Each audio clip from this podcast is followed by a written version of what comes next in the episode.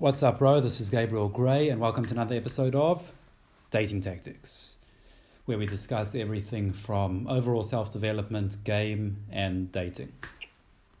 So, in this episode, I want to talk about something that I kind of had a realization at yoga. I do quite a lot of yoga, and as you probably know, and it's interesting. So, what? Let me tell you what happened. So, and this relates very drastically to games. So, I basically so I was in yoga, and what I noticed was something very interesting, and it happens all the time. Okay, so I'm doing yoga, and when the instructor, okay, she walks up and down the class, and she obviously gives she gives instructions. As she walks up and down the class, and as she gets closer to me, and I can see that she's looking at me, I put in a little bit more effort. I try, and look, I'm I'm already super unflexible. I'm, I'm, I really suck at yoga, okay, but um, I've got a lot of commitments and I keep going. but that's beside the point. Whenever she looks, I try put in a little bit more effort, okay.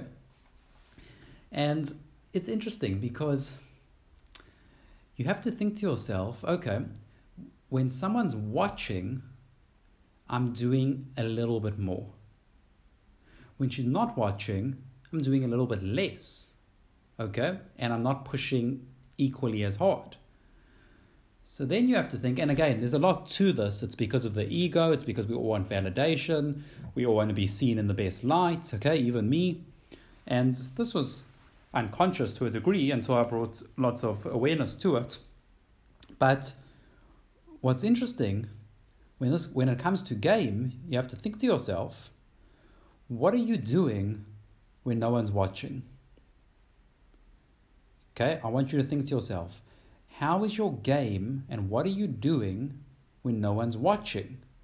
Okay, because most guys, when as soon as someone starts to watch, as soon as their wingman starts to watch, as soon as their coach starts to watch, as soon as their mentor or maybe I'm starting to watch, all of a sudden they try be a bit better. They try do a bit more. Okay? And sometimes that's good. Okay? They're trying a bit harder. They're trying to do the right things even more. And now what happens when you take away that so called validation, that ego source? What happens when no one's watching? What are you doing?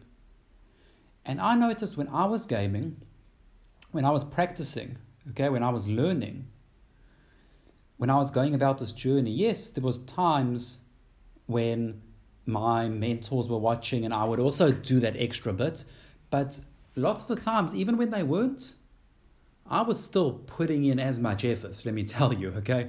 I was still going out just as much. I was still putting in and practicing and briefing and debriefing and doing everything I needed.